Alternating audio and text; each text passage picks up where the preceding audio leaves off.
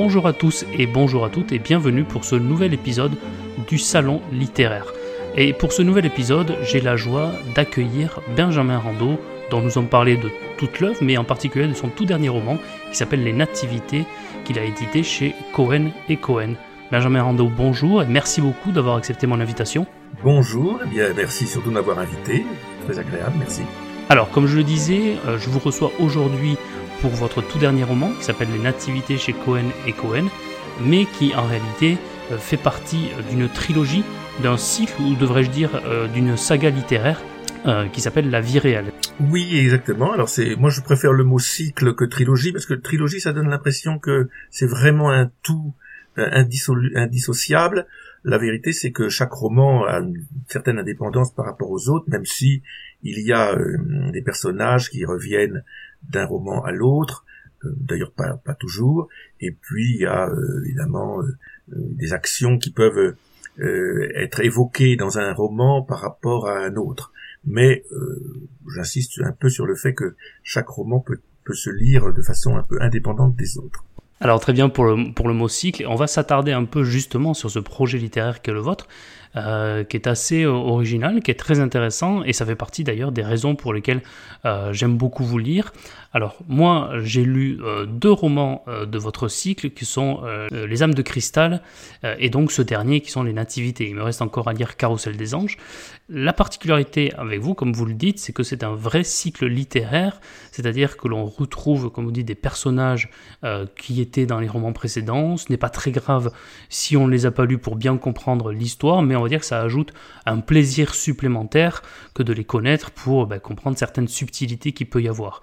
Projet littéraire, moi j'avais comme euh, première question à ce propos, euh, est-ce que c'est un projet que vous aviez en tête lorsque vous avez commencé votre tout premier roman, ou est-ce que finalement c'est une idée qui vous est venue au fur et à mesure? C'est-à-dire est-ce que euh, on sait que Balzac, lui, et sa comédie humaine, c'est finalement a posteriori, qui s'est dit que ça pouvait être intéressant d'en faire une sorte de galaxie littéraire, là où Zola, lui, avait dès le début en tête euh, de faire une saga, de faire un cycle littéraire de, plusieurs romans avec des personnages qui reviendront. Vous, est-ce que vous êtes... Alors, je ne vais pas vous faire l'office peut-être vous comparer à Balzac ou Zola, mais est-ce que vous êtes plutôt Balzac que Zola? Alors évidemment, c'est toujours euh, des bonnes c'est flatteur d'être comparé à l'un ou à l'autre d'ailleurs. Oui, alors je dirais, puisqu'il faut choisir, que je suis plutôt alsacien dans ce domaine hein, que, euh, que Zola. C'est-à-dire que mon premier roman, donc Carousel des anges, je l'ai écrit, euh, euh, il, donc il est paru en 2021, je l'ai écrit en 2019. Et en fait, je l'ai écrit comme un, un, un jeu, faut pas exagérer, puisque j'ai toujours eu l'envie d'écrire des, romans. Mais enfin, je l'ai écrit comme un roman en, tant que tel, tout seul, et, pas forcément destiné à avoir euh, des, successeurs. Et puis, en fait, euh, le plaisir de, l'écrire, euh, ça a déclenché en moi une envie de continuer. Et donc, j'ai continué par les âmes de cristal, les âmes de cristal qui sont, comme je l'ai dit d'ailleurs tout à l'heure, vraiment totalement distincts. Mais enfin, très vite, je me suis rendu compte que euh, j'aurais envie d'en écrire un troisième, donc ça a été fait ensuite les nativités, et effectivement j'ai eu euh, l'idée, euh, enfin l'idée n'est pas du tout géniale puisque d'autres l'ont eu avant moi, de reprendre certains personnages pour faire des petites connivences avec le, le lecteur. C'est plutôt ça d'ailleurs l'idée initiale, c'est pas tant de faire une saga euh, comme par exemple les Robons Macquart. Alors c'est vraiment euh, le type même de la saga ou les Thibauts de Roger Martin Dugard. Ça c'est vraiment tout à fait euh, différent de, de, mon de mon projet. Mon projet c'est pas du tout le, principe de la saga romanesque qui, qui finit, qui s'étale, par exemple, qui développe une, une, famille sur plusieurs générations, ou les Boussardelles de Philippe Héria, j'ai beaucoup aimé quand je les ai lus il y a, il y a une trentaine d'années, cette saga romanesque donc. C'est plutôt l'idée de faire des petites, euh, des petits clins d'œil, des petites euh, connivences avec le lecteur, d'une part, mais aussi, et ça c'est, c'est pour ça que je dis que je suis plus Balzac que Zola, parce que l'idée s'est un peu approfondie euh, en moi au fur et à mesure que j'écrivais. L'idée c'est petit à petit de construire un monde, un monde romanesque donc, imaginaire, qui ait sa cohérence interne. C'est-à-dire que euh, au fur et à mesure des romans, et j'espère euh, en publier d'autres, euh, et encore une fois de façon indépendante les uns des autres, on finira par euh, rentrer dans un monde qui euh, qui est euh, totalement imaginaire à la fois puisque les, personnages sont inventés, mais en même temps dans lequel on retrouve des situations qu'on a pu vivre ou des personnages que l'on a des portraits de personnages que l'on a pu croiser. Et tout cela donc finir, finissant si j'aboutis à la fin de mon projet, hein, c'est pas non plus euh, l'idée n'est pas d'écrire 50 romans, mais disons peut-être neuf, voyez, trois fois trois, quelque sorte, une perfection un peu comme ça, d'aboutir à un portrait.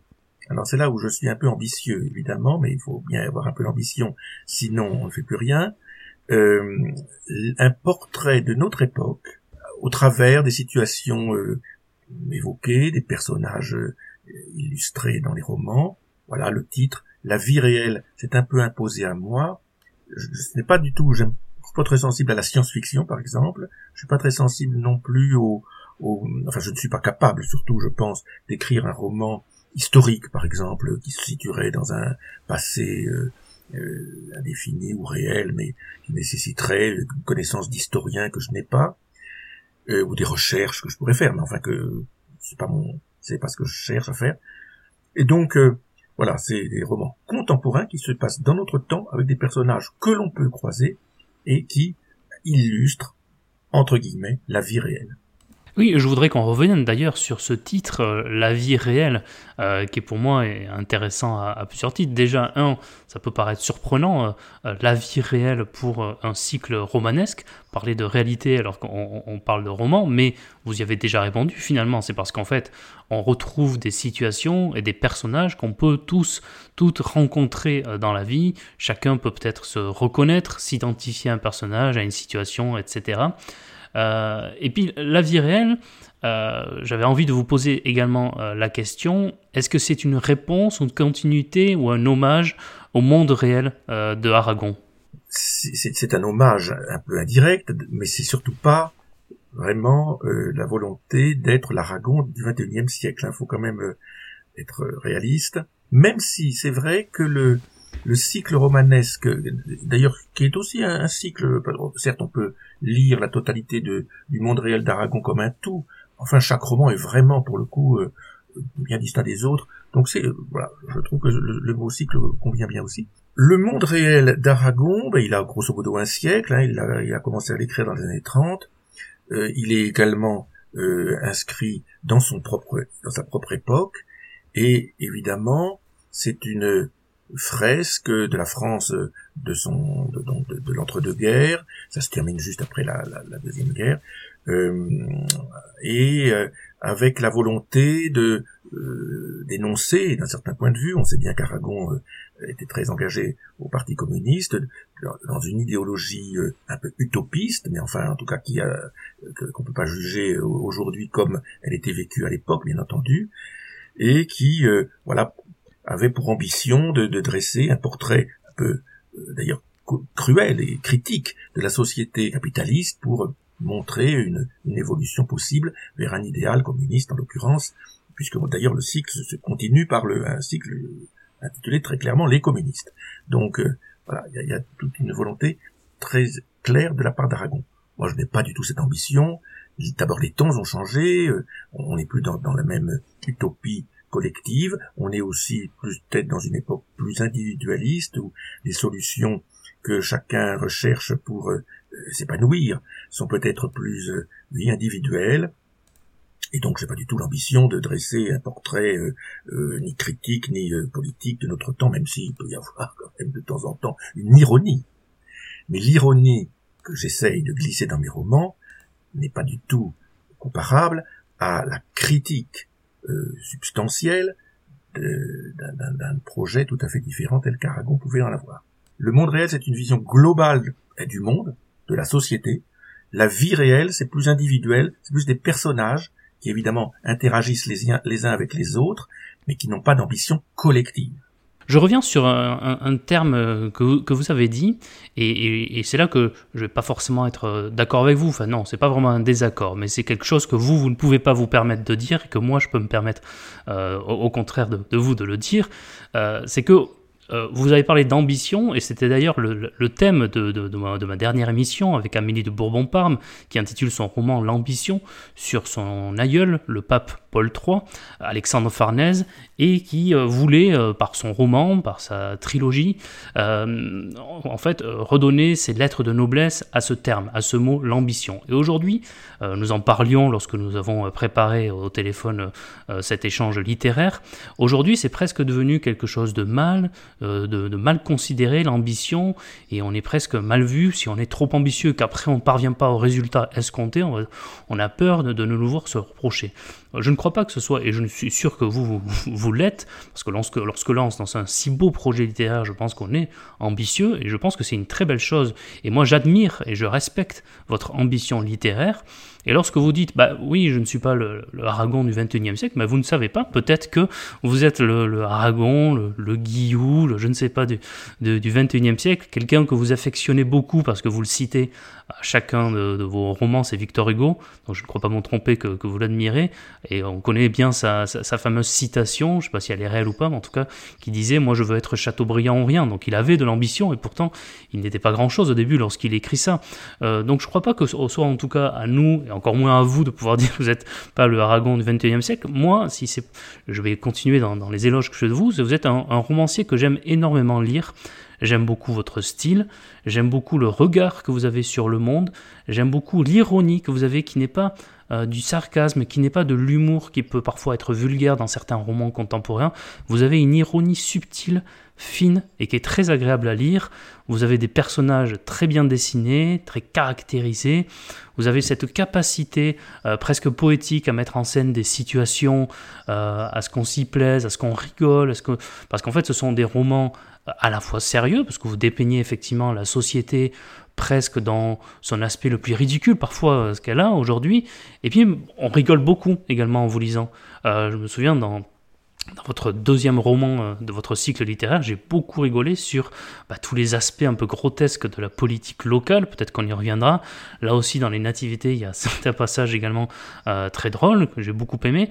Donc vous avez vraiment pour moi cette capacité euh, brillante à à la fois dépeindre le réel et à la fois le montrer avec cette finesse et cette ironie sous son aspect parfois le plus ridicule. Et on se dit, ah ben tiens, et c'est là moi souvent que je trouve qu'il y a des très grands romans des très grands essayistes ou des très bons écrivains, c'est quand on se dit, bah, tiens, il avait raison, ça semblait évident, mais vu comme ça, en fait, on l'avait jamais imaginé comme ça, sa situation, et quand ensuite on la vit, eh ben, on repense à la manière dont vous la dépeignez. Donc voilà, si je devais faire un conseil, et cet épisode sortira à peu près une semaine avant Noël, c'est vraiment d'essayer euh, Benjamin Rando, d'essayer euh, les trois livres là de, ce cycle de, la vie réelle, commencer peut-être par le premier, mais vous pouvez même commencer par le dernier, c'est pas très grave, parce qu'après, bah, comme moi, hein, moi j'ai commencé par le deuxième, puis j'ai lu le troisième, bah là je pense que très prochainement je vais aller lire le premier, parce que je vais être heureux de, repartir à la découverte euh, des personnages. Voilà, je suis désolé, je suis un peu long, et là il n'y a pas vraiment de, questions, mais c'était voilà, pour essayer de faire et de dire quelque chose que vous, vous ne pouvez pas vous permettre de dire, mais que j'avais quand même envie de vous le dire, monsieur Rando.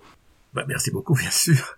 Euh, oui, oui, alors euh, après, je, ne reprends pas vos, compliments extrêmement touchants et qui me, flattent énormément.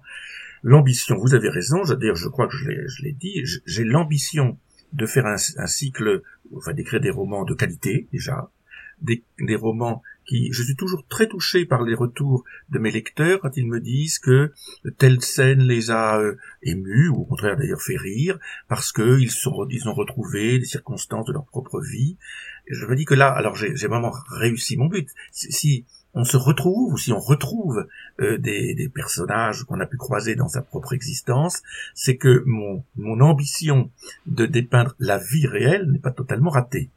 Pas totalement à côté. Mais en même temps, si je me contentais de, de faire une, quelque sorte une photographie de la vie euh, de façon un peu plate, ce, ce, serait un peu, enfin, je suis pas sûr que ce soit très intéressant à, à lire.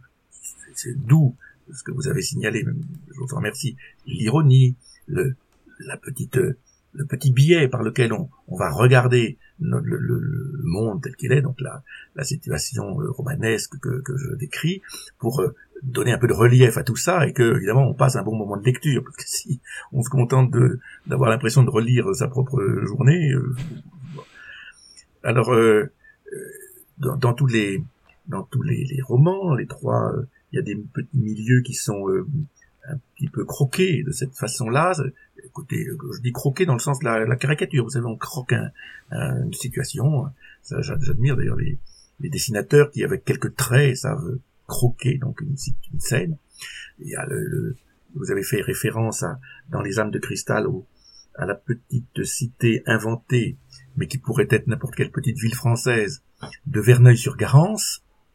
Ben, Verneuil-sur-Garance, effectivement, tout va bien apparemment, mais évidemment aussi les euh, situations, les passions se, déclenchent, quelques passions qu'on peut connaître tous, euh, l'ambition, déjà l'ambition d'être élu maire ou réélu, l'amour, l'amour qui euh, parfois perturbe un peu les familles ou les ou les groupes, et puis euh, la, jalousie, la calomnie, donc voilà, il y a toutes sortes de, passions qui se déclenchent dans cette petite ville, euh, au travers à la fois d'une famille, enfin de plusieurs familles d'ailleurs, et du petit milieu euh, politique local.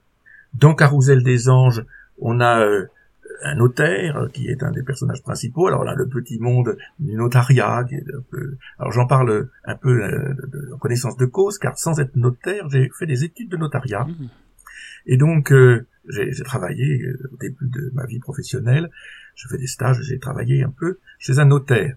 D'ailleurs, j'en ai un très bon souvenir. C'est un, c'est un milieu très intéressant, mais qui euh, est d'autant plus intéressant que je, je, d'ailleurs, je me demande si c'est pas un peu un lien avec Balzac, mais alors là, vous voyez, je, je, le découvre soudain. Je me demande s'il n'a pas travaillé chez un homme de loi ou quelque chose comme ça tout au début de sa vie. Enfin, peu importe.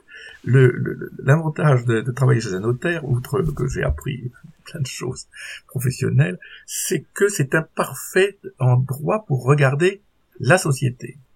Parce que le notaire, ben, il voit les familles euh, dans différents actes de leur vie, euh, l'acquisition d'un bien, un moment important généralement, mais aussi euh, les successions, les divorces, enfin toutes sortes de situations, les qui, qui euh, voilà. Alors je trouve que quand j'étais jeune, j'avais euh, une vingtaine d'années, ce, cette période professionnelle dans une étude de notariat m'a beaucoup appris sur euh, finalement la vie que je connaissais très mal évidemment puisque j'étais très jeune.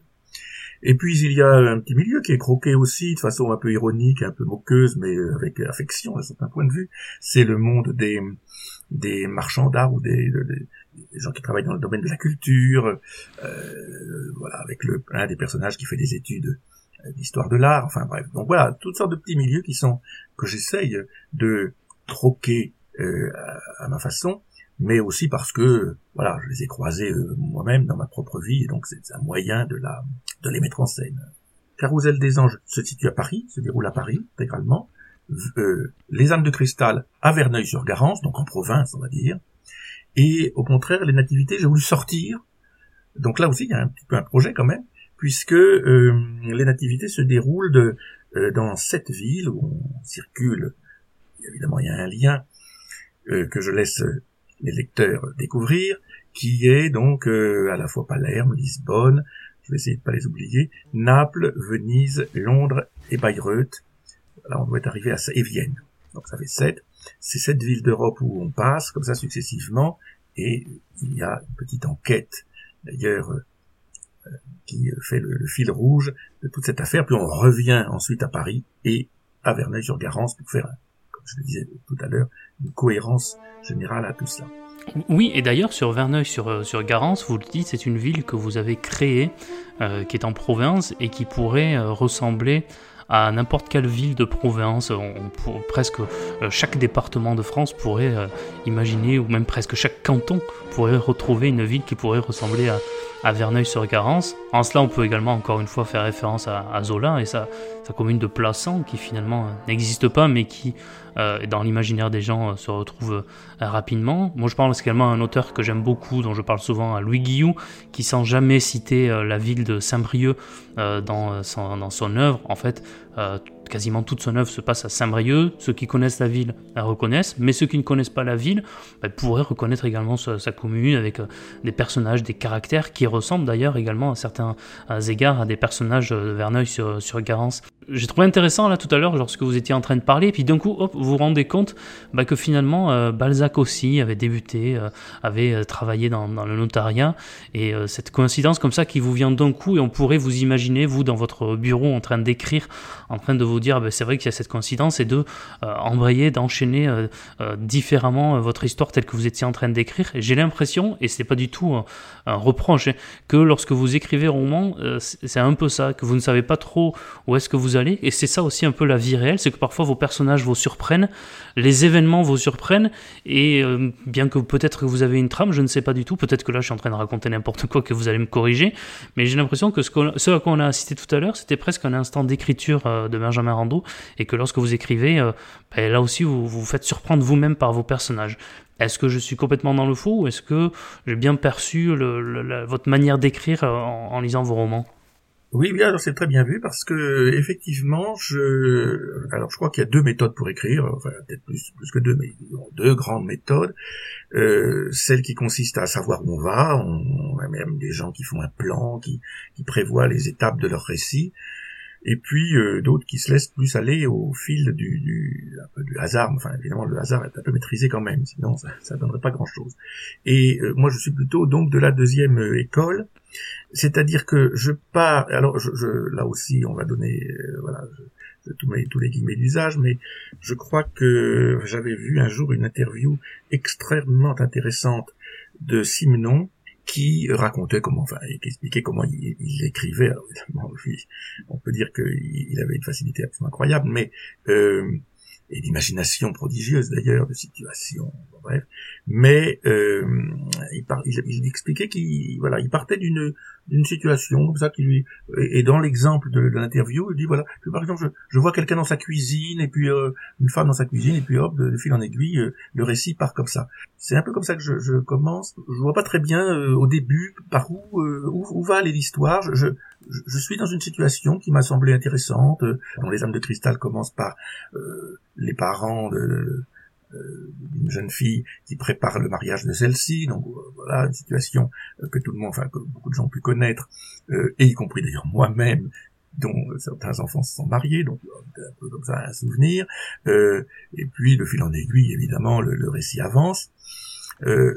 et en fait, dans les trois romans que j'ai publiés, mais dans les plus nombreux encore que j'ai écrits, euh, et dont certains d'ailleurs sont déjà programmés en quelque sorte chez Cohen et Cohen, euh, c'est vers le premier tiers du, du roman que je vois à peu près comment les choses vont s'organiser ensuite, c'est-à-dire euh, que je, vois comment les, les, personnages interagissent bien, la situation comment elle va évoluer, etc. Et donc, d'ailleurs, ça m'amène parfois à revenir un peu évidemment sur le sur ce qui est déjà écrit pour l'agencer par rapport à ce que j'ai décidé de, de faire pour la suite. Mais il se produit un, phénomène absolument incroyable et dont je pense que euh, beaucoup de romanciers pourraient euh, témoigner, qui est que, c'est le principe la fameuse création qui échappe à son créateur, les personnages ne font pas toujours ce que je veux, ou en tout cas, alors voyons, on a l'impression qu'en disant ça, on fait un peu de coquetterie, on écrit quand même ce qu'on veut, c'est quand même nous-mêmes qui tenons le stylo ou qui tapons sur un clavier, comment est-ce possible qu'on n'écrive pas exactement ce que l'on veut? Et eh bien pourtant ça se produit, en tout cas je l'ai vécu et de très nombreuses fois dans mes romans. Alors je vais pas raconter trop de scènes précises parce que sinon ça dévoile un peu des des, des actions des romans. Je laisse quand même la surprise au lecteur. Mais enfin, il y a des situations où le personnage tel qu'on l'a créé, il est, il est, constitué de façon tellement euh, précise dans l'esprit que telle situation qu'on avait prévue devient impossible en fait.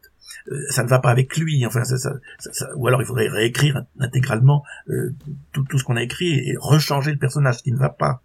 Et donc euh, finalement, il, il, arrive effectivement que le personnage dont on pensait qu'il allait faire telle action, qu'il allait ouvrir telle porte ou qu'il allait acheter tel objet, je donner des exemples un peu abstraits, eh bien finalement il, fait autre chose.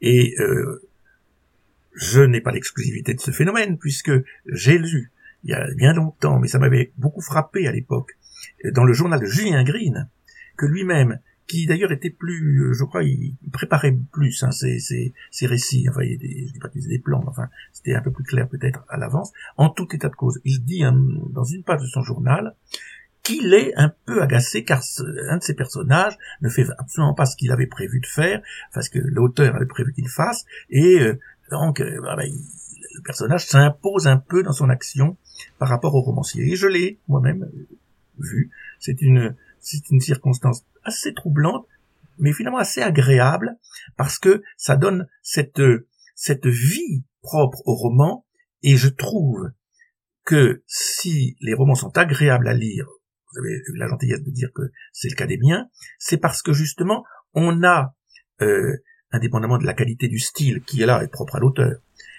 une vie des personnages qui va intéresser le lecteur. Encore une fois, il faut que le lecteur il soit comme quelqu'un qui vit dans la vie. Euh, on, ne sait pas à l'avance tout ce que vont faire nos voisins, nos amis, nos collègues. Sinon, euh, les journées d'ailleurs c'est épouvantable, on saurait tout à l'avance, ça serait horrible. Eh bien, c'était un peu pareil quand on lit un bon roman, à mon avis, c'est que euh, on se dit, mince, alors ça je l'avais pas vu venir celle-là. Et pourtant, elle se produit et évidemment le roman prend son intérêt. Alors, ma prochaine question sera très courte. Qui est Patrice Leclerc? Oh, Patrice Leclerc, c'est un sacré personnage. C'est le romancier qui revient dans euh, plusieurs de mes romans. D'ailleurs, euh, il est présent dans les trois que j'ai publiés. C'est euh, c'est l'archétype du romancier en quelque sorte. Quand dans mes romans, quelqu'un lit un livre, il lit toujours un roman de Patrice Leclerc. Alors ça, si c'est bien une petite connivence, je parlais des connivences avec le lecteur, c'est bien celle-ci à chaque fois qu'il lit un livre, c'est un livre de Patrice Leclerc, et c'est souvent le même d'ailleurs, qui s'appelle L'Éminable, où il a, enfin, il a écrit trois livres, ce Patrice Leclerc, L'Éminable, La vie exemplaire et Le cheval fourbu. C'est sa trilogie à lui. et alors, évidemment, je me moque, là c'est très clair, Patrice Leclerc, c'est moi en pire, si j'ose dire.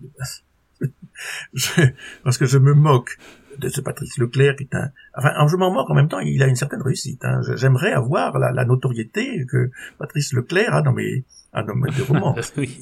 il, finit même par avoir une très très belle carrière. Oui. Enfin, il refuse même le prix de Goncourt, ce qui est plaisir que je n'ai pas encore eu à faire.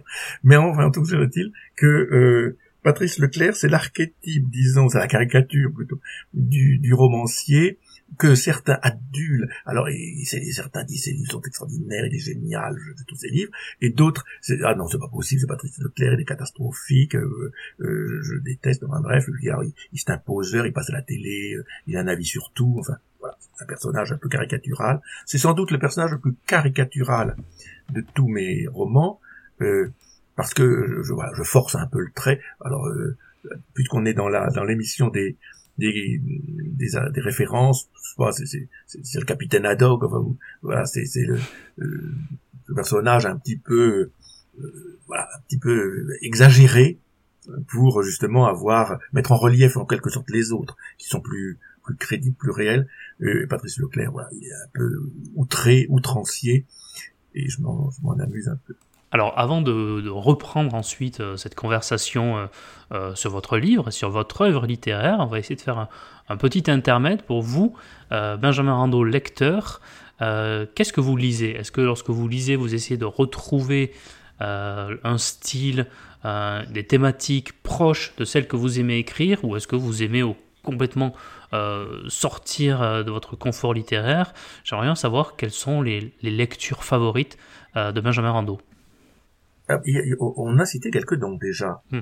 Euh, Balzac, incontestablement, pour moi c'est le grand romancier français, euh, par la l'ampleur de son imagination, la variété des, des milieux qu'il a, qu'il, a su brosser, des situations, euh, enfin, enfin voilà, pour moi Balzac c'est extraordinaire.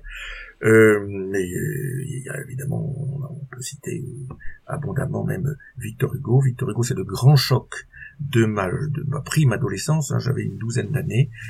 Mais c'est plutôt le Victor Hugo poète qui, m'a beaucoup frappé, même si évidemment, en tant que romancier, il ne faut pas le mésestimer, mais pour moi, Victor Hugo, c'est d'abord un poète.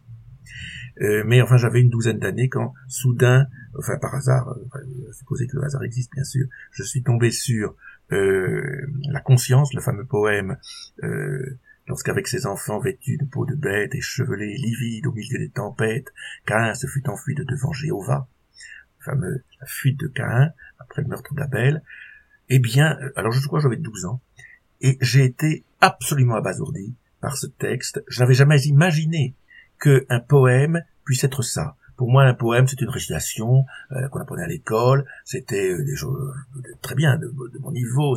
C'était Maurice Carême. Enfin, vous voyez, rien contre Maurice Carême. Enfin, c'est quand même pas Victor Hugo.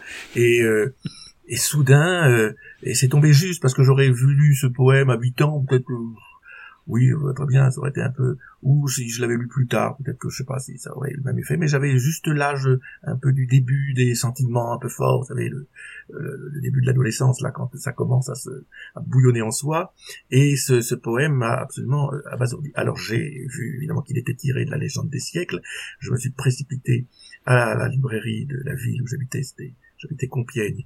Il y avait une très belle librairie à l'époque en pleine ville. J'ai acheté La légende des siècles et j'ai dévoré La légende des siècles. Et encore maintenant, Victor Hugo, mais je dis bien plutôt le, Victor Hugo poète, c'est une de mes grandes références. J'y trouve absolument tout.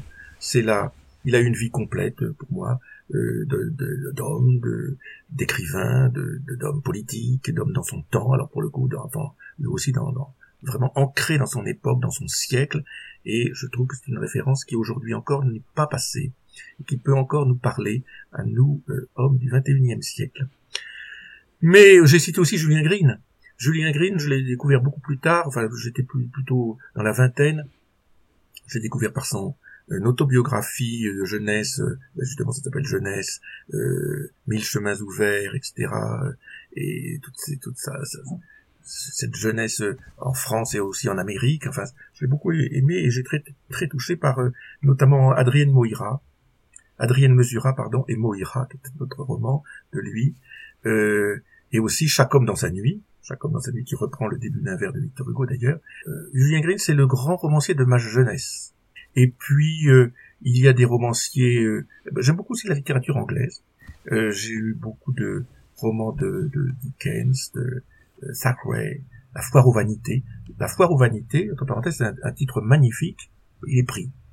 Mais euh, alors s'il n'était pas pris, j'espère que je l'aurais trouvé moi-même, parce que euh, quel magnifique titre pour euh, brosser un, tableau du monde. Peut-être encore mieux que la vie réelle, j'aurais pu appeler ça la foire aux vanités. Mais bon, c'est fait par euh, Thackeray. Euh, voilà, la littérature anglaise, je trouve qu'elle a je parle de la littérature du 21, enfin de notre époque, la littérature euh, contemporaine britannique, puisqu'anglaise d'ailleurs, avec Jonathan Coe, avec des gens comme ça. Euh, elle, est moins nombriliste que la littérature française souvent. Et je trouve qu'il y a dans la littérature britannique euh, un regard, euh, une ironie aussi d'ailleurs, très britannique, hein, et même des romans un peu plus intérieurs comme les, romans de Barbara Pym, euh, qui, qui, qui raconte toujours des histoires dans, dans, un petit village anglais avec le, le pasteur, avec les, les communautés locales. Euh, on attend presque de voir arriver bah, euh, Miss Marple. Mais enfin, il y a, y a, quelque chose là qui est très euh, touchant et très intéressant d'un point de vue narratif. Est-ce qu'il y a un roman euh, qui, que vous auriez aimé avoir écrit? Pas forcément votre préféré, pas forcément le plus beau, mais est-ce qu'il y a un roman que vous, vous auriez préféré avoir écrit? Vous dites, bah, sans encore une fois se dire bah, je suis à ce niveau-là, mais bah oui, j'aurais, bien aimé, moi, avoir eu l'idée de ce roman, tellement je le trouve absolument génial. J'aurais aimé, oui, euh, j'avais pas du tout réfléchi à cette question puisque je la, découvre. Je, en même temps que vous la posiez, la première chose qui me vient à l'esprit, oui, comme un peu curieusement, puisque je l'ai pas cité, mais j'aurais aimé écrire la première moitié de la Chartreuse de Parme. Ah oui. Euh, de, donc de Stendhal, mais oui, ce, ce moment extraordinaire de l'arrivée de, alors, plus d'un roman historique, c'est pas ce que je, enfin, à l'époque, c'était pas vraiment un roman historique. Mais ce, cette jeunesse extraordinaire de Fabrice Del Dongo, cette, euh, je trouve que les ces pages de la Chartreuse de Parme sont les plus belles qui ont été écrites dans les, enfin parmi les plus belles de la littérature française sur la jeunesse, mhm. sur le l'entrée dans la l'entrée dans la vie réelle, enfin l'entrée dans la vie, disons. Euh, euh et oui, ça j'aurais aimé écrire, assurément. Si on prend un roman complet, eh ben, même même Adrienne Mesura, vous voyez, mhm. Adrienne Mesura, c'est c'est très différent mais j'aurais aimé savoir, parce que Julien Green l'a écrit, il avait 26 ans. Et eh bien à 26 ans, moi j'aurais pas été capable d'écrire dans une mesure, voilà, je le dis franchement, euh, écrire ce roman jeune, ce roman si bouleversant, si profondément euh, euh, violent d'un certain point de vue. Il n'y a, pas une très grande violence dans le roman, même si après tout il y a un meurtre quand même. Mais euh, c'est surtout euh, un roman de, de, de passions intérieures et totalement euh, qui n'arrive pas à sortir des personnages d'un point de vue, avec cette scène terrible euh, et vraiment remarquablement écrite quand euh, Adrienne Zura donc se rend compte que le, le, le, le médecin qu'elle a qu'elle a vu passer et dont elle est tombée complètement follement amoureuse euh, façon totalement fantasmée. Ce, ce médecin n'a jamais eu un regard sur elle, et d'ailleurs il est totalement nul. La vérité, c'est qu'il ne mérite pas cet amour. Mais enfin, toujours est-il que il finit par lui faire comprendre que non merci, euh, il n'est pas du tout amoureux d'elle. Enfin bref, et elle est là, et elle a cette phrase extraordinaire. Et maintenant, qu'est-ce que je vais faire? Sa vie s'effondre en un instant. Elle s'est débattie une espèce de mythe incroyable de cet amour qu'elle croyait partager, alors qu'évidemment pas du tout. Euh, et oui, alors ça, cette scène, cette scène-là, je la trouve bouleversante par la sobriété des moyens employés, ces quelques mots, ces quelques phrases très brèves, et ce qu'est-ce que je vais faire est bouleversant. Euh, est-ce qu'il y a un roman euh, que vous avez particulièrement euh, apprécié, dont vous avez plus retenu la lecture pour son style, pour la beauté de son style, que forcément pour la narration et ça fera transition avec euh, ma prochaine question où on reviendra à, vous, votre écriture et votre œuvre. Mais voilà, est-ce que, euh, pour terminer peut-être sur cette petite euh, parenthèse, vous lecteur, est-ce qu'il y a un roman qui vous a plus marqué par son style que pour, son, pour ce que ce qu'il raconte? Même si bah, parfois en fait on se dit bah en fait euh, on peut pas distinguer les deux. Mais il y a des fois où moi j'ai par exemple en tête Aurélia de, Nerval qui m'a plus marqué par son euh, style que par euh, ce que ça raconte. Mais voilà il y a, tout le monde va pas forcément être d'accord mais est-ce que vous vous en avez un? Alors je ne citerai pas un roman mais il y a un, livre d'André Mauroy.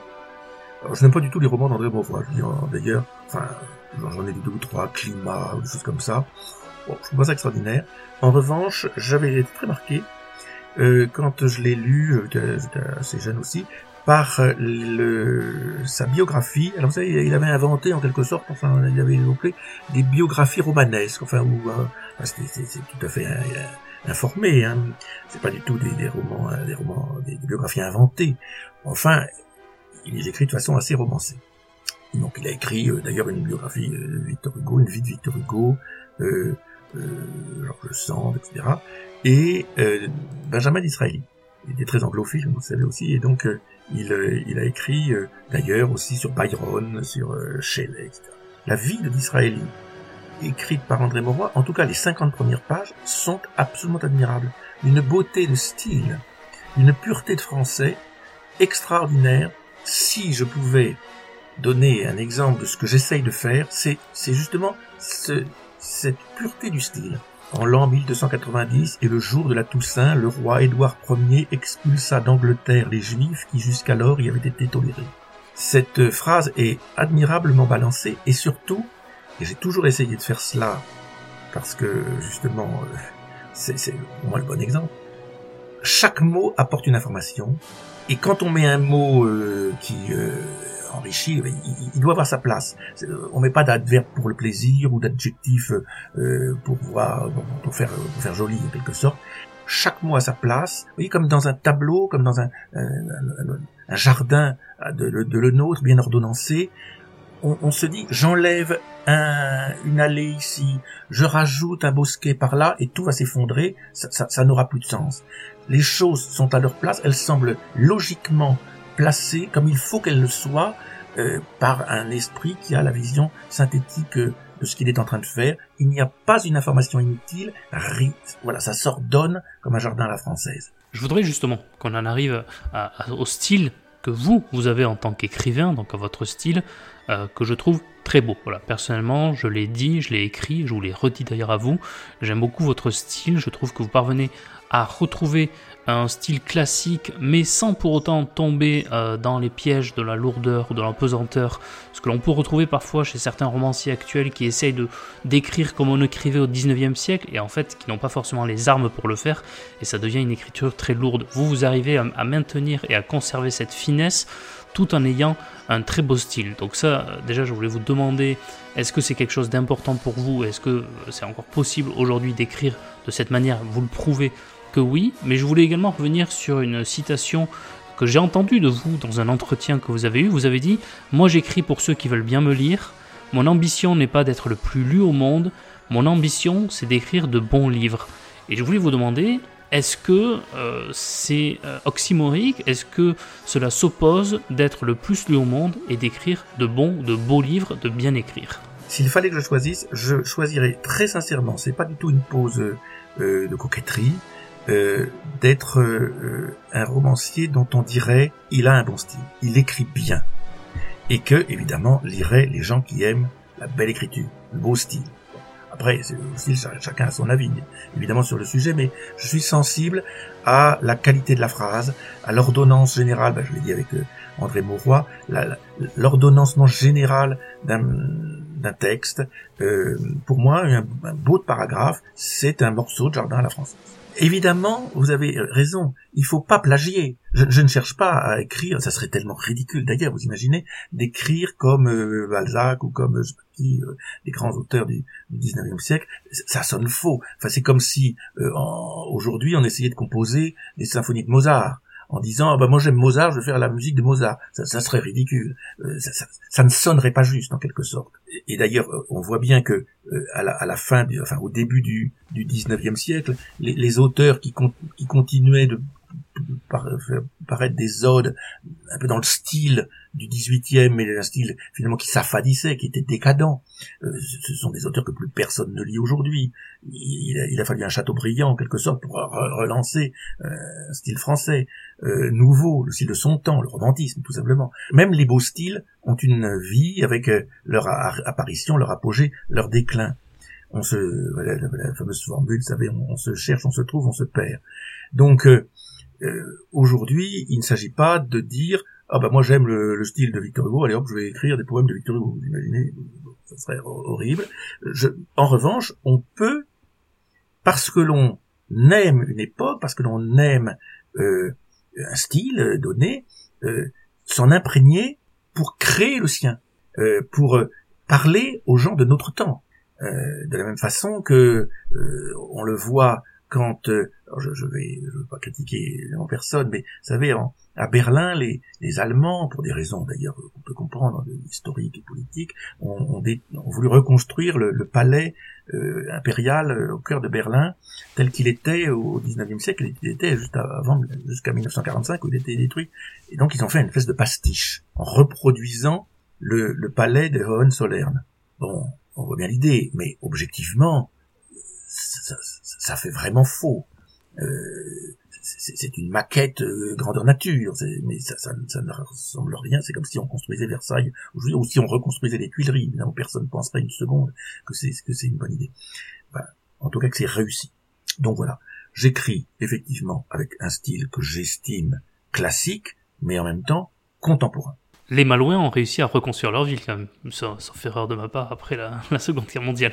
Euh, à Dresde aussi, finalement, on a non. Alors j'enlève un peu tout ce que j'ai dit, mais mais voyez ce que je veux. Enfin, L'idée générale, c'est qu'il vaut mieux éviter, je trouve. En tout cas, moi, j'ai pas les moyens d'imiter.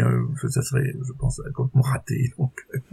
Non, non, mais vous n'avez pas du tout à, imiter quiconque parce que vraiment, encore une fois, vous avez un très beau style et j'encourage vraiment hein, les, les auditeurs à, essayer un de vos romans pour cette période de Noël euh, qui arrive. Voilà, si vous avez encore des gens qui vous disent, bah tiens, qu'est-ce que qu'est-ce qui t'intéresserait pour Noël, ben hop, voilà, vous avez entendu cette émission et ensuite vous avez donc trois nouvelles idées, trois nouveaux livres de romans à dire. Ben, on va de suite vérifier d'ailleurs avant de, de conclure ensuite l'émission avec euh, euh, deux ou trois dernières questions, de suite vérifier, On va de suite apprécier votre style avec un extrait de votre roman. Je vous avais demandé euh, si cela vous dérangeait de, de, lire un extrait de votre roman et vous avez très aimablement accepté et je vous en remercie.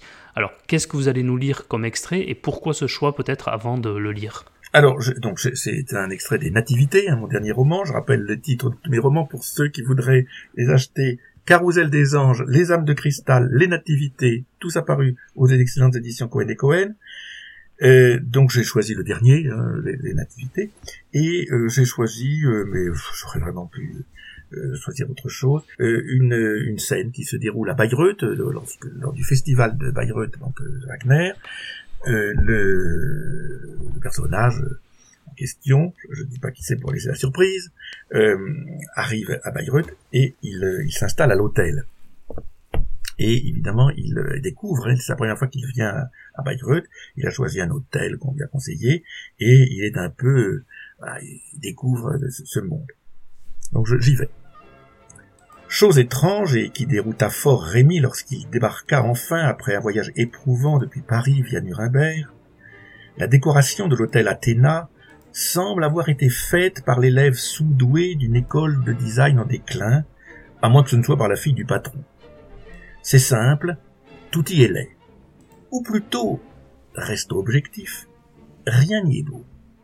Et ce temple de la wagnérolatrie la plus extrême ressemble à ces basiliques saint-sulpiciennes d'autant plus affreuses que la foi ayant présidé à leur édification était vive.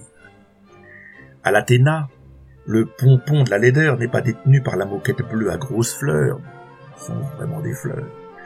Beige et jaune, pas plus qu'aux meubles en faux cuir, aux énormes bouquets de fleurs séchées, sont-ce réellement des fleurs? Aux chambres mal commodes en bois clair, qui, conçus dans les années 1970, sont mal insonorisés et, surtout, ne comportent pas assez de prises électriques pour tous les appareils dont la vie moderne nous a généreusement gratifiés. En outre, elles sont dotées de rideaux si fins qu'en plein été, on y réveillé par le soleil levant dès 5 heures du matin, sans doute pour permettre à la clientèle de profiter dès l'aurore des charmes du pays. Non, ici, la palme de l'horreur revient plutôt au tableau, accroché au mur et qu'on ne sait trop comment décrire puisqu'il s'agit de boudins de journaux ou de magazines collés sur un, un châssis puis rapidement recouverts d'une peinture blanche, laissant transparaître par endroits leur texture originale. On l'aura compris, ces œuvres affreuses, indigentes, sans aucun rapport avec Wagner, et qui partout ailleurs auraient servi à allumer le feu, trônent en majesté à l'Athéna. Et chose à peine croyable, ces montages sont même théoriquement à vendre, pour quelques milliers d'euros chacun, alors qu'il est absolument inconcevable que quiconque au monde trouve cela beau, ne puisse imaginer dépenser même un centime pour en contempler un échantillon chez soi. À la limite, ces compositions pourraient servir de cadeau de départ à un supérieur que l'on n'aimait pas. À la limite. Voilà, un extrait. Donc de cette, cet hôtel Athéna n'existe pas, mais enfin qui est inspiré Non, mais c'est extraordinaire et je crois que l'extrait, voilà, montre s'il le fallait et, démontre tout ce que j'ai pu faire comme euh, compliment, tout ce qu'on a pu dire pendant cette émission, c'est-à-dire à la fois la qualité, la finesse de votre style et l'humour. Et l'humour qui est très présent euh, dans le texte et votre lecture en plus euh, l'accentue. Vous avez, vous avez une manière de le lire absolument géniale et là, on voit bien que bah, votre, ironie, même dans la description, etc., se ressentait bien. Et, pour ceux qui, s'ils lisent le texte, parce que ça peut arriver, bah, ne comprennent pas forcément l'humour, en vous entendant, là, on l'entend. Et, c'est ça qui est formidable. Et j'avais eu, je me souviens, la, même impression lorsqu'avait entendu euh, le livre audio de l'étranger de Camus, lu par Camus lui-même. Et pour ceux qui n'ont pas compris euh, le personnage de Meursault dans l'étranger de Camus, je vous conseille d'aller écouter la lecture par Camus lui-même, et là on a le personnage est parfaitement clair, il n'y a, plus d'équivoque possible lorsqu'on entend Camus le lire. Et là j'ai eu la même impression avec vous, c'est-à-dire que certains vont lire le même texte, ne vont pas voir que c'est drôle, en vous entendant le lire, on ne peut plus croire que ce n'est pas drôle. Et c'est ça que je trouve formidable. Donc merci beaucoup euh, pour cette lecture qui rend vraiment un bel hommage à votre texte. Et rassurez-vous, dans la description de mon podcast, et euh, ensuite, lorsque je vais faire la communication, je vais évidemment rappeler les titres de vos trois romans. Et euh, je vais vraiment, euh, voilà, dans la description, les auditeurs auront la possibilité de bien retrouver les trois titres et la maison d'édition Cohen et Cohen que je salue par la même, donc qui fait un, très beau travail et, qui est remarquable dans, l'édition de vos romans. Donc voilà, c'est en plus un format de romans qu'on n'a pas l'habitude d'avoir, je dis, c'est pas vraiment un format poche, c'est pas vraiment un format broché, c'est un peu entre les deux. Et donc bah, rien que ça aussi, bah, ça fait plaisir d'avoir ce type de livre dans, la bibliothèque, c'est très agréable à lire, voilà, même très agréable à, tenir en main. Et ça compte aussi pour le lecteur euh, euh, que nous sommes. Euh, j'avais peut-être une, une dernière question ou deux, je ne sais pas.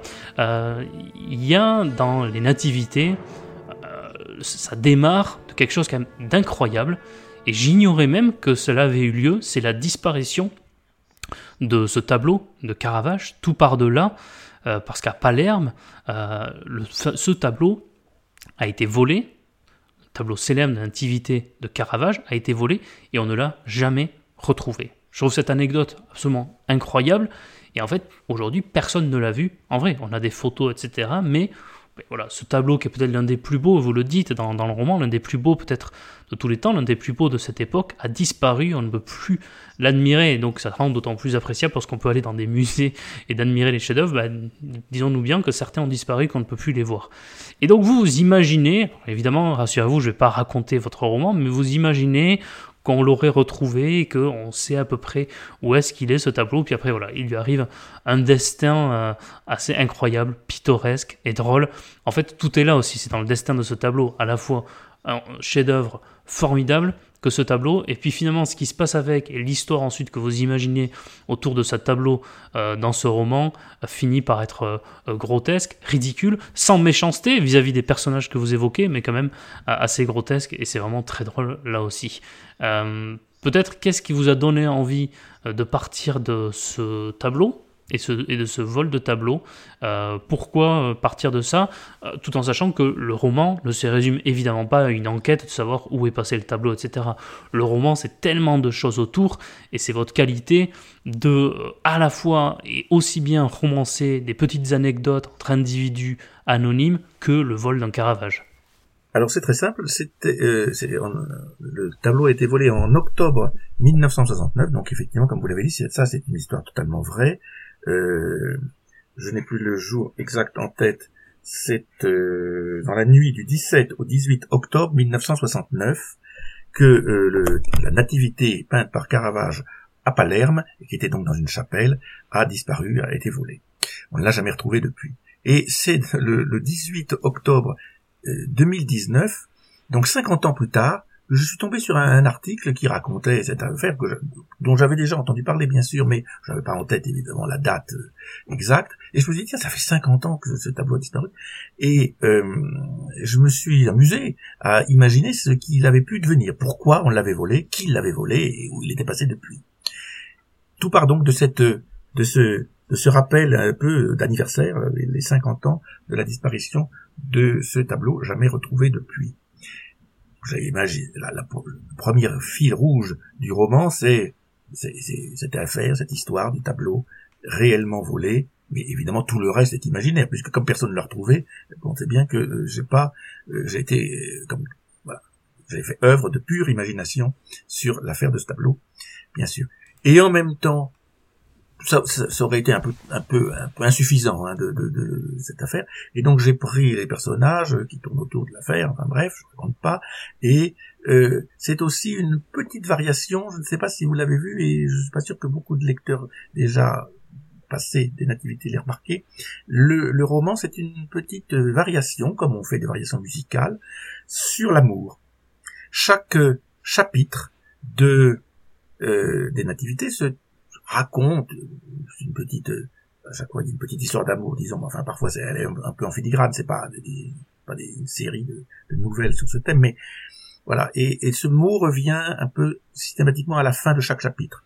Donc, euh, à la fois, il y a euh, la recherche des nativités, d'une nativité, celle de Caravage. Le titre est au pluriel, donc on peut imaginer qu'il y aura une autre, autre nativité ou peut-être une autre naissance, j'en ai pas plus. Et puis euh, voilà, des, petites histoires amoureuses qui peuvent lier les personnages entre eux. Et donc tout ça finit par composer un roman avec euh, un peu plus un peu plus consistant que la simple histoire d'un tableau volé qu'on retrouverait par imagination une cinquantaine d'années plus tard. Bah écoutez, en tout cas, bah, je l'avais pas vu, donc je l'avais pas vu, donc raison de plus pour le relire un jour, votre roman. En tout cas, moi, euh, il m'a donné envie de relire euh, le second ouvrage, donc Les âmes de cristal, mais encore plus de lire Carousel des anges. Donc vous voyez, ça, a bien marché parce que bah, le fait de retrouver des personnages que j'avais vus dans Les âmes de cristal, bah, ça m'a donné envie de les retrouver, de, de me replonger dans ce deuxième roman qui est extraordinaire, encore une fois, sur la politique locale. J'avais vraiment beaucoup aimé celui-ci aussi. Et donc, bah, nul doute, j'espère, je pense en tout cas, que j'aimerais également Carousel des Anges. En tout cas, Benjamin Rando, merci beaucoup. Vraiment, merci. C'était très agréable comme échange, euh, très fin, très intelligent. Vous avez parfaitement répondu euh, à mes questions. C'était très intéressant. Donc, vraiment, je vous remercie d'avoir accepté l'invitation euh, et de l'avoir honoré avec tant d'érudition. Merci beaucoup de votre invitation, cher Adrien, ça m'a fait vraiment plaisir. Euh, en plus, euh, j'ai peut-être bien répondu aux questions, mais parce que les questions étaient très pertinentes, et ça c'est vraiment une qualité aussi que vous avez. Donc merci beaucoup, et puis euh, bonne lecture à tous ceux qui voudront bien suivre vos judicieux conseils. Et donc, chers lecteurs, prenez soin de vous, lisez Benjamin Rando, puis à très bientôt pour un nouveau salon littéraire. Et nous allons nous laisser avec justement la lecture d'un poème, La conscience de Victor Hugo, extraite du recueil La légende des siècles dont Benjamin Rando nous parlait très justement dans cet épisode. Lorsque, avec ses enfants vêtus de peau de bête, échevelés, livides au milieu des tempêtes, Caïn se fut enfui de devant Jéhovah, comme le soir tombé, l'homme sombre arriva au bas d'une montagne en une grande plaine. Sa femme fatiguée et ses fils hors d'haleine lui dirent Couchons-nous sur la terre et dormons. Caïn, ne dormant pas, songeait au pied des monts. Ayant levé la tête au fond des cieux funèbres, il vit un œil tout grand ouvert devant les ténèbres, et qui le regardait dans l'ombre fixement. Je suis trop près, dit-il avec un tremblement. Il réveilla sa fils dormant, sa femme lasse, et se remit à fuir sinistre dans l'espace. Il marcha trente jours, il marcha trente nuits, il allait muet, pâle et frémissant au bruit. Furtif, sans regarder derrière lui, sans trêve, sans repos, sans sommeil, il atteignit la grève. Des mers dans le pays qui fut depuis Assur. Arrêtons-nous, dit-il, car cet asile est sûr. Restons-y, nous avons du monde à terre les bornes. Et, comme il s'asseyait, il vit dans les yeux mornes l'œil à la même place au fond de l'horizon. Alors il tressaillit en proie au noir frisson. Cachez-moi, cria-t-il. Et, le doigt sur la bouche, tous ses fils regardaient trembler l'œil farouche. Caïn dit à Jabel, père de ceux qui vont sous des tentes de poils dans le désert profond, étend de ce côté la toile de la tente, et l'on développa la muraille flottante. Et quand on le fixait avec des poids de plomb, vous ne voyez plus rien, dit Scylla, l'enfant blond, la fille de ses fils, douce comme l'aurore. Et Caïn répondit, Je vois cet œil encore. Jubal, père de ceux qui passent dans les bourgs, soufflant dans les clairons et frappant des tambours, cria je saurais bien construire une barrière. Il fit un mur de bronze et mit Caïn derrière. Et Caïn dit Cet œil me regarde toujours. Enoch dit Il faut faire une enceinte de tours, si terrible que rien ne puisse approcher d'elle. Bâtissons une ville avec sa citadelle, bâtissons une ville et nous la fermerons. Alors Tubal-Caïn, père des forgerons, construisit une ville énorme et surhumaine. Pendant qu'il travaillait, ses frères dans la plaine chassaient les fils des noces et les enfants de Seth, et l'on crevait les yeux à quiconque passait, et le soir on lançait des flèches aux étoiles, le granit remplaça la tente au mur de toile, on lia chaque bloc avec des noix de fer, et la ville semblait une ville d'enfer. L'ombre des tours faisait la nuit dans les campagnes, ils donnèrent au mur l'épaisseur des montagnes. Sur la porte on grava défense à Dieu d'entrée, quand ils eurent fini de clore et de murer, on mit la gueule au centre, en une tour de pierre, et lui restait lugubre et hagard. Ô mon père, l'œil a-t-il disparu? dit en tremblante Scylla. Et Caïn répondit Non, il est toujours là. Alors il dit Je veux habiter sous la terre, comme dans son sépulcre, un homme solitaire. Rien ne me verra plus, je ne verrai plus rien. On fit donc une fosse et Caïn dit C'est bien. Puis il descendit seul sous cette voûte sombre. Quand il se fut assis sur sa chaise dans l'ombre, et connut sur son front fermé le souterrain, L'œil était dans la tombe et regardait Caïn. Victor Hugo.